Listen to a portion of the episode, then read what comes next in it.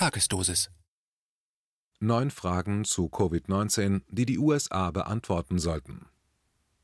Ein Kommentar von Rainer Rupp.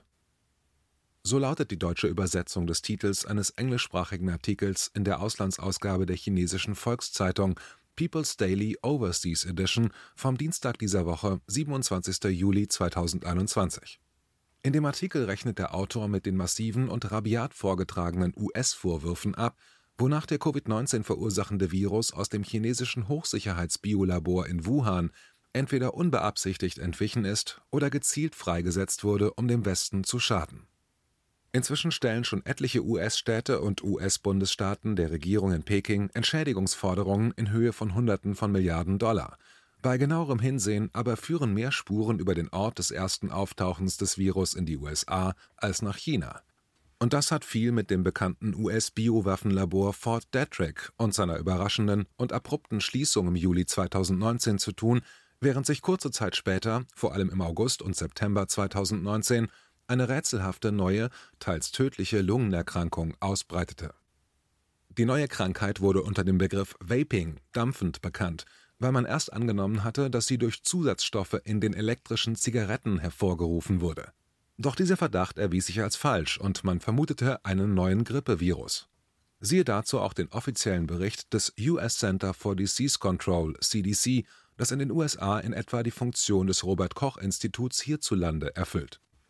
Da der Krankheitsverlauf des sogenannten Vaping und dann der angeblich neuen Grippe dem später aus China importierten Covid-19 glich der sich ab Mitte Februar 2020 auch in den USA verstärkt ausbreitete, wurde Robert Redfield, der ehemalige Direktor des CDC, bei einer Anhörung im US-Kongress am 11. März 2020 gefragt, ob es sich bei den rätselhaften Vaping-Erkrankungen ein halbes Jahr zuvor womöglich um Covid-19 gehandelt haben könnte. Ex-CDC-Direktor Redfield gab daraufhin eine sensationelle Erklärung ab, die seither jedoch im kollektiven Gedächtnisloch der US-Medien entsorgt worden ist Redfield bejahte die Frage und sagte, dass man zur Klärung des Sachverhalts einige Exhumierungen vorgenommen habe und dabei, Zitat, Todesfälle, die durch den Coronavirus verursacht wurden, entdeckt, Zitat Ende habe. Soweit das Zitat von CNN. Wenn diese Erklärung Redfields stimmt, und es gibt keinen Grund, weshalb er den US-Kongress belügen sollte, zumal das mit Gefängnis bestraft wird, dann war der neue Coronavirus bereits in den USA, bevor es den ersten Fall im chinesischen Wuhan Ende Dezember 2019 gegeben hat. Wer will, kann sich die zwei- und einhalbstündige Kongressanhörung Redfields im Originalvideomitschnitt auf dem offiziellen C-SPAN-Server im Schriftartikel verlinkt anschauen. Aber wenden wir uns nun den Fragen zu, auf die die Chinesen von Washington gerne eine Antwort hätten. Frage 1. Warum haben die USA Fort Detrick geschlossen? Im Juli 2019 gab das US-amerikanische Zentrum für Krankheitskontrolle und Prävention CDC eine Anordnung heraus, die Forschung in Fort Detrick einzustellen.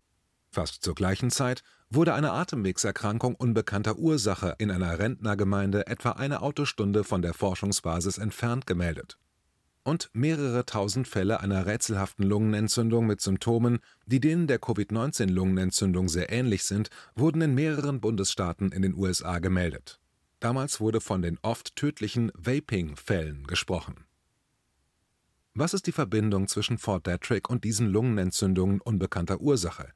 Warum weigert sich die CDC immer noch, den Grund für die Schließung der Basis aus Gründen der nationalen Sicherheit preiszugeben? Welches Geheimnis steckt dahinter? Frage 2. Was tun die USA in ihren mehr als 200 biologischen Militärlaboratorien rund um die Welt? Die USA haben mehr als 200 militärbiologische Laboratorien in 25 Ländern und unterschiedlichen Weltregionen, darunter in der Ukraine und Afghanistan. Eine Untersuchung der Zeitung USA Today zeigte, dass seit 2003 hunderte Fälle von versehentlichem menschlichem Kontakt mit tödlichen Mikroorganismen in biologischen Labors aufgetreten sind und sich die Krankheiten später zu Pandemien in den lokalen Gemeinschaften entwickelt haben. Im Jahr 2020 gaben Mitglieder des ukrainischen Parlaments eine Erklärung heraus, in der es hieß, dass nach der Eröffnung von 15 biologischen Labors des US-Militärs in der Ukraine eine Vielzahl von Infektionskrankheiten im Land ausgebrochen sind. Ein Harvard-Epidemiologe sagte öffentlich, dass, wenn zehn amerikanische biologische Labore zehn Jahre lang verwandte Experimente durchführen, eine Wahrscheinlichkeit von 20 Prozent besteht, dass Labormitarbeiter mit dem Virus infiziert werden und es auf andere übertragen. Was genau wird in den 200 biologischen Laboren in Übersee gemacht? Warum weigern sich die USA, eine internationale Untersuchung zu akzeptieren? Die USA sind das einzige Land der Welt, das sich weigert, das Protokoll des Biowaffenübereinkommens zu ratifizieren, das ein Verifikationsregime beinhaltet. Wovor haben sie Angst? Frage 3. Das US-Gesundheitsministerium hat im vergangenen Jahr ein Szenario durchgespielt, das dem Covid-19-Ausbruch ähnelte. Ist das nur ein Zufall? Von Januar bis August 2019 führte das US-Gesundheitsministerium ein Szenario namens Crimson Contagion durch, das einen fiktiven Ausbruch simulierte, an dem eine Gruppe von Touristen beteiligt war, die China besuchten. Sie infizierten sich dann und flogen in verschiedene Länder, einschließlich der USA. Im Oktober 2019 wurde eine hochrangige Pandemieübung namens Event 201 von einigen US-Organisationen veranstaltet. Die Übung simulierte ein Szenario, in dem ein fiktives Virus, das schwerere Symptome als SARS verursachte und wie die gewöhnliche Grippe über den Atemweg übertragen wurde, zu einer Pandemie führte. Angesichts der Tatsache, dass das simulierte Virus Covid-19 so ähnlich war, war dies nur ein Zufall oder hatten die USA ein Drehbuch für die Show vorbereitet? Frage 4 können die USA unter den gemeldeten Grippetoten in den USA klären, wie viele tatsächlich mit Covid-19 infiziert waren? Zwischen dem 13. Dezember 2019 und dem 17. Januar 2020 testeten Forscher der CDC mehr als 7000 Blutproben aus neun Bundesstaaten, von denen 106 Antikörper gegen das neuartige Coronavirus enthielten. Anfang 2020 sammelten die US-amerikanischen National Institutes of Health NIH 24.000 Blutproben von mehreren Standorten im ganzen Land, von denen mindestens neun neuartige Coronavirus-Antikörper enthielten. Dies bewies, dass sich das neuartige Coronavirus bereits im Dezember 2019 in den USA mit geringer Geschwindigkeit ausgebreitet hatte. Robert Redfield, der ehemalige Direktor der CDC, gab zu, dass einige in den USA, von denen zuvor angenommen wurde, dass sie an der Grippe gestorben seien, möglicherweise mit Covid-19 infiziert waren Wann brach das neuartige Coronavirus zum ersten Mal in den USA aus? Wie viele als Influenza gemeldete Todesfälle in den USA waren tatsächlich mit Covid-19 infiziert? Frage 5. Wer vom Wuhan Institute of Virology und Mitglied der Chinesischen Akademie der Wissenschaften musste im November 2019 ins Krankenhaus, wie die US-Medien berichteten am 23. Mai 2021 zitierte das Wall Street Journal einen US-Geheimdienstbericht, in dem es hieß, dass im November 2019 drei Forscher des Wuhan Institute of Virology der Chinesischen Akademie der Wissenschaften aufgrund von Krankheiten Krankenhausbehandlung beantragten. In dem Bericht heißt es, dass ihre Symptome Zitat mit Covid-19 übereinstimmten, Zitat Ende, was angeblich weiter bewies, dass das neuartige Coronavirus Zitat aus dem Labor durchgesickert, Zitat Ende sei. Als China jedoch die US-Seite aufforderte, die Namen der drei Forscher offenzulegen, weigerten sich die USA dies zu tun. Als Grund behaupteten die USA, dass die Quelle der Informationen zuverlässig sei. Aber warum wollten sie dann nicht die Namen der drei Personen bekannt geben? Frage 6. Die USA behaupten, dass sie am 11. Januar 2020 mit der Entwicklung eines Impfstoffs gegen Covid-19 begonnen haben. Wie kam die USA zu den Virusstämmen? Der damalige US-Präsident Donald Trump sagte, dass die USA am 11. Januar 2020 mit der Entwicklung eines Impfstoffs gegen Covid-19 begonnen haben. Am 16. März 2020 gab das US-Nationale Institut für Gesundheit NIH bekannt, dass die ersten Tests des experimentellen Impfstoffs von Moderna Inc. gegen Covid-19 bereits begonnen hätten Experten hinterfragten sofort die Geschwindigkeit, mit der die Impfstoffentwicklung begonnen hatte und sagten, dass dies nicht möglich sei, wenn die USA die Virusstämme nicht schon sehr früh erhalten hätten. Im Februar 2021 veröffentlichte eine US-Nachrichtenwebsite Gateway Pundit eine Geheimhaltungsvereinbarung zwischen Moderna Inc. und dem US-amerikanischen National Institute of Allergy and Infectious Diseases NIAID die enthüllte, dass im Dezember 2019 ein von den beiden Parteien gemeinsam entwickelter Impfstoff an die University of North Carolina in Chapel Hill übertragen wurde. Wie konnten die USA schon vor dem Auftreten des Virus in Wuhan mit der Entwicklung des Impfstoffs beginnen? Wann und wie haben sie die Virusstämme bekommen? Frage 7. Warum durften US-Experten nicht öffentlich über Covid-19 diskutieren? Das Weiße Haus begann im Februar 2020 mit der Verschärfung der Kontrollen für alle Coronavirus-Nachrichten von Gesundheitsbeamten und Wissenschaftlern. Im März 2020 stellte die CDC die Veröffentlichung von Informationen über die Anzahl der Personen, die auf Covid-19 getestet wurden, und die Anzahl der bestätigten Covid-19-Fälle ein. Mehrere Wissenschaftler und Gesundheitsbeamte der Regierung, darunter der führende Experte für Infektionskrankheiten Anthony S. Fauci, wurden von der US-Regierung gewarnt und bedroht, keine wissenschaftlich fundierten Aussagen zu machen. Warum erlauben die USA, die behaupten, die Redefreiheit aufrechtzuerhalten, Experten und Wissenschaftlern nicht, das neuartige Coronavirus in der Öffentlichkeit zu diskutieren? Was wollen die USA verbergen? Frage 8. Warum haben die USA die Forschungsergebnisse zum Ursprung des neuartigen Coronavirus ignoriert? Im März dieses Jahres veröffentlichte die Weltgesundheitsorganisation WHO einen Bericht über die globale Rückverfolgung des Ursprungs von Covid-19 nachdem eine gemeinsame Untersuchung mit China eindeutig festgestellt hatte, dass das Austreten des Virus aus einem Labor in Wuhan Zitat extrem unwahrscheinlich Zitat Ende ist.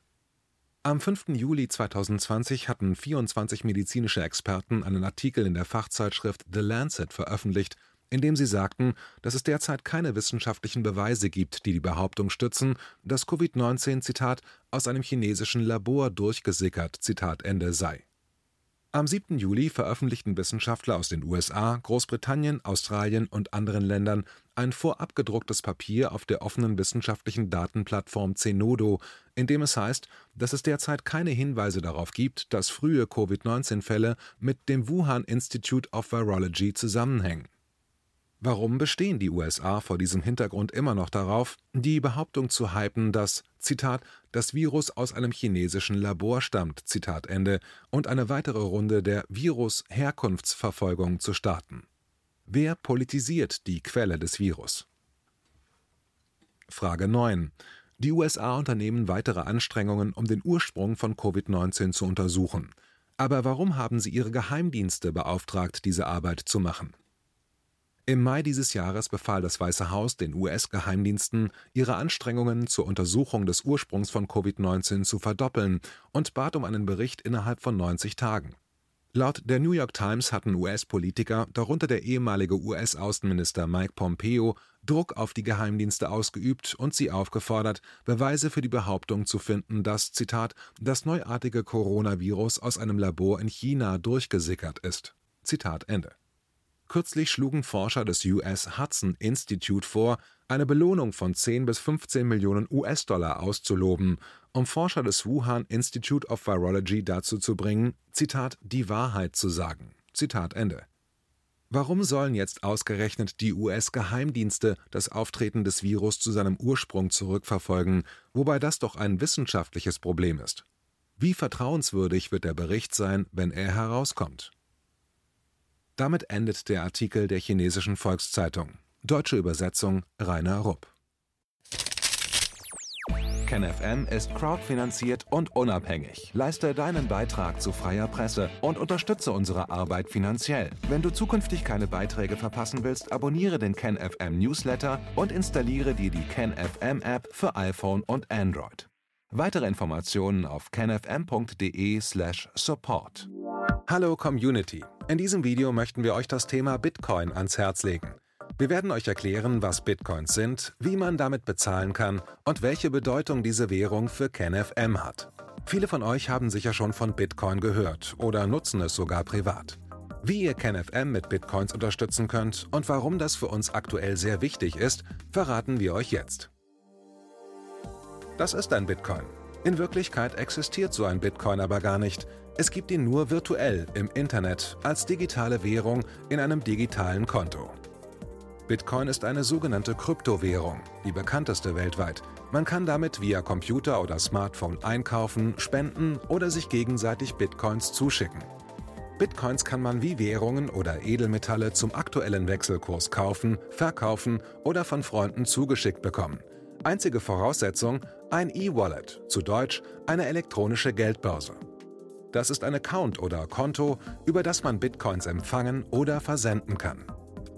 Wie ihr wisst, nutzen auch wir bei KenFM schon seit ein paar Jahren Bitcoin, damit wir im Notfall auch finanziell unabhängig bleiben können, zum Beispiel von Banken, die uns nicht mehr mögen.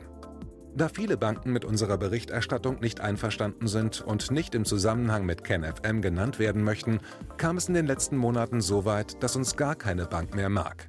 Weshalb wir leider damit rechnen müssen, vom kompletten IBAN-Zahlungsverkehr ausgeschlossen zu werden. Deshalb der Appell an euch, beschäftigt euch jetzt schon mit der Funktionsweise von Bitcoin, damit ihr uns auch im Notfall trotzdem weiter unterstützen könnt. Alles, was ihr dafür tun müsst, ist, eure bisherige Unterstützung in Euro einfach in Bitcoin an uns zu senden. Dazu legt ihr einfach eine kostenlose E-Wallet an, wandelt einen Betrag eurer Wahl in Bitcoin um und sendet uns diesen an unseren Bitcoin-Account. Den Link findet ihr unter jedem unserer Beiträge sowie unter diesem Video. Alternativ dazu könnt ihr aber auch diesen QR-Code mit eurem Smartphone scannen. Übrigens, eine detaillierte Schritt-für-Schritt-Anleitung haben wir zum Nachlesen für euch schon einmal vorbereitet. Ihr findet sie auf canfm.de/bitcoin. Ob Bitcoin oder Kryptowährungen wirklich die Zukunft des Geldes sind, wissen wir nicht. Aber vielleicht ist das bald unsere einzige Option, so unabhängig wie möglich und vor allem ohne Bankkonto für euch in Zukunft weiterhin freien und unabhängigen Journalismus machen zu können. Wir hoffen sehr auf eure Unterstützung und sagen jetzt schon tausendmal Danke. Euer Team von KenFM.